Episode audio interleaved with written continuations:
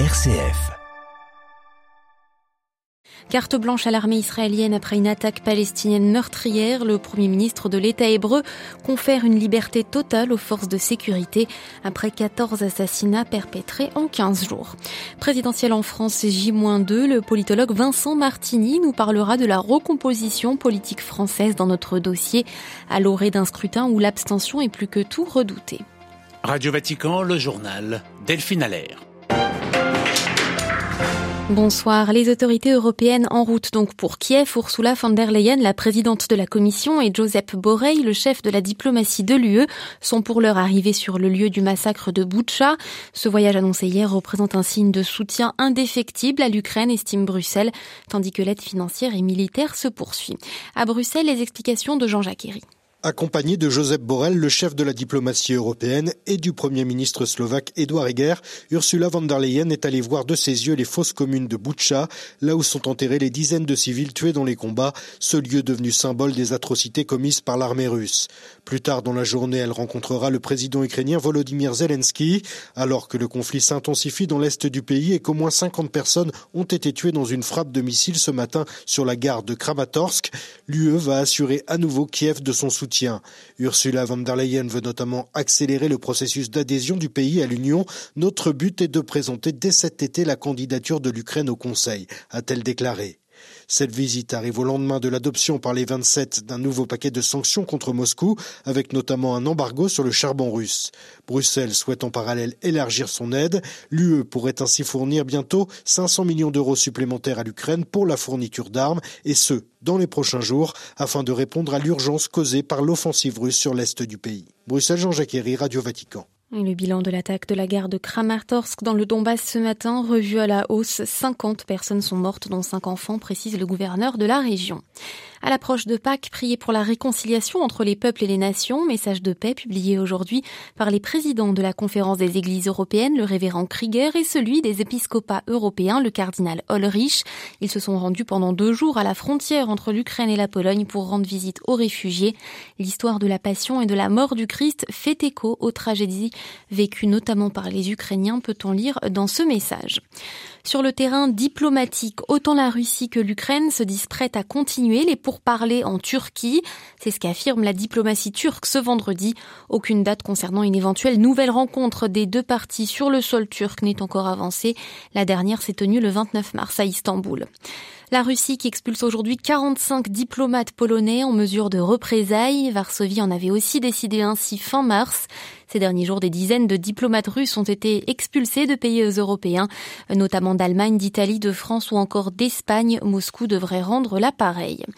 Et parmi les alliés européens, des fissures commencent à poindre avec cette amorce de crise diplomatique entre la France et la Pologne. Varsovie convoque aujourd'hui l'ambassadeur de France suite à des propos du président Macron sur le premier ministre polonais. Le chef de l'État français avait accusé hier le chef du gouvernement polonais d'être un antisémite d'extrême droite qui interdit les LGBT. Une réaction d'Emmanuel Macron car le premier ministre polonais en première ligne dans cette guerre lui reprochait des appels téléphoniques non concluants avec Vladimir Poutine. Le porte-parole du le gouvernement polonais a qualifié ces propos d'incompréhensibles, les mettant sur le compte des émotions politiques qui accompagnent chaque campagne électorale. Israël de nouveau frappé par une attaque terroriste, la quatrième en moins de trois semaines. Hier soir, un Palestinien a ouvert feu sur la terrasse d'un bar dans le centre-ville de Tel Aviv. On compte deux morts et de nombreux blessés. Le premier ministre israélien dit donner carte blanche aux forces de sécurité pour endiguer cette vague de violence. À Tel Aviv, Lucas de Villepin. Après des heures de chasse à l'homme, l'assaillant a été abattu par les forces spéciales israéliennes tôt ce matin à Jaffa, le quartier arabe de Tel Aviv. La police avait demandé cette nuit l'aide de la population pour retrouver sa trace. Le tireur est un Palestinien de 29 ans, originaire de Jenin, en Cisjordanie. Il a ouvert le feu hier soir sur la terrasse d'un bar dans l'une des rues les plus animées de Tel Aviv. Bilan, deux morts et une quinzaine de blessés. Condamné par l'autorité palestinienne, l'attentat a été en revanche salué par les groupes terroristes du Hamas et du djihad islamique et même célébré dans certaines villes de Cisjordanie ou à Gaza. Cette quatrième attaque en moins de trois semaines replonge les Israéliens dans les douloureux souvenirs de la seconde intifada qui avait fait des centaines de victimes civiles entre 2000 et 2005. Dans une allocution, le premier ministre Naftali Bennett a dit donner carte blanche aux forces de sécurité israéliennes pour, je cite, vaincre cette nouvelle vague de terreur. Lucas de Villepin, Tel Aviv pour Radio Vatican. En France, un engin explosif sans mise à feu découvert aujourd'hui en pleine messe dans la cathédrale de Toulouse. Après évacuation des lieux, un suspect a été arrêté. À ce stade, la piste terroriste n'est pas privilégiée. J'invite tous les catholiques à célébrer la Semaine Sainte avec confiance. Le Christ est venu pour nous libérer du péché et nous sauver, a déclaré à la suite de ce colis piégé Monseigneur de Kérimel, l'archevêque de Toulouse. La France qui se prépare à voter pour le premier tour de la présidentielle ce dimanche et c'est au boycott qu'appellent les partisans indépendantiste corse. La dernière présidentielle en 2017 avait été marquée par un fort taux d'abstention de 35,98% de de plus que la hexagonale. Et puis dans l'actualité du pape François, je vous rappelle la messe des rameaux et la passion du Seigneur célébrée ce dimanche par le Saint-Père, place Saint-Pierre de Rome. Le pape bénira les palmes et les rameaux d'olivier, puis à l'issue de la procession, présidera la célébration eucharistique. Ce sera à suivre avec commentaires en français bien sûr sur vaticannews.va.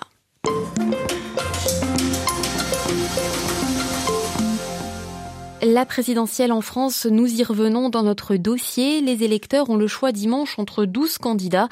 Emmanuel Macron, président sortant, brigue un second mandat de 5 ans. Favori des sondages, ses adversaires les plus sérieux sont Marine Le Pen et Jean-Luc Mélenchon, ce qui rappelle le scrutin de 2017, à la différence que la droite classique, représentée par les Républicains, ne semble plus en mesure de l'emporter, encore moins pour le Parti Socialiste, dont la candidate réaliserait un score oscillant entre 1 et 2 la campagne à laquelle la guerre en Ukraine et ses conséquences économiques se sont invitées dans les débats.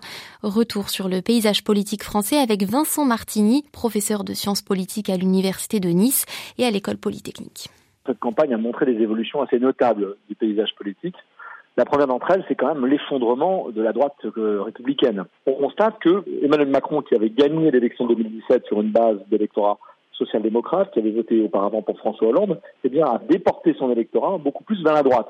Et à ce titre-là, il est un des récipiendaires principaux euh, du vote prévu pour les Républicains, hein, et puisque on estime entre 35 et 40 des électeurs qui s'est déportés sur François Fillon, qui aujourd'hui souhaitent voter pour Emmanuel Macron. La deuxième évolution, quand même, c'est qu'on a une poussée très forte du bloc d'extrême droite liée à l'émergence d'une nouvelle force politique, reconquête autour d'Éric Zemmour, qui a donné un réservoir de voix à Marine Le Pen dans la perspective éventuelle d'un second tour. Et puis, euh, troisième élément, on a un parti socialiste euh, durablement effondré et que les autres forces politiques n'ont pas réussi à émerger des décombres, même si Jean-Luc Mélenchon et la France insoumise euh, arrive à tirer leur épingle du jeu, on voit mal en quoi même un bon résultat de la France insoumise résoudrait l'équation insoluble dans laquelle cette gauche, tellement divisée, se retrouve aujourd'hui engoncée. Comment expliquer une extrême droite euh, aussi forte, même si elle est divisée en, deux pôles à cette élection? Le débat public a beaucoup tourné autour des questions d'identité, d'immigration, de souveraineté, d'insécurité depuis plusieurs années. Donc le débat public et les organisateurs du débat public eh ben, en sont en partie responsables. Hein. Deuxième élément, il faut voir que quand on dit extrême droite, là, Éric Zemmour et, Marine Le Pen ne sont pas exactement les mêmes. Ils partagent les mêmes obsessions euh, xénophobes, identitaires, sécuritaires, nationalistes. Et en revanche, Marine Le Pen a un versant beaucoup plus social. Elle propose un programme politique pour ce qu'on pourrait appeler les, perdants de la mondialisation. Ce sont ceux qui ont le plus à souffrir de la mondialisation.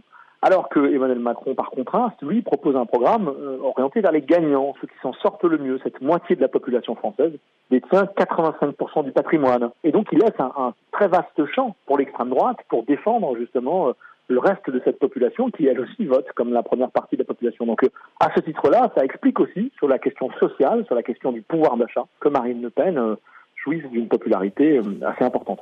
Interrogé par Xavier Sartre, Vincent Martini, professeur de sciences politiques à l'Université de Nice et à l'École Polytechnique, était ce vendredi l'invité de Radio Vatican. Et avant de refermer ce journal, je vous rappelle que l'Assemblée plénière de printemps des évêques de France s'est achevée aujourd'hui après quatre jours de travaux et de réflexion. Une assemblée qui a vu la réélection à sa tête euh, de Monseigneur Éric de Moulin-Beaufort pour un nouveau mandat de trois ans. Plus d'informations sur vaticanews.va.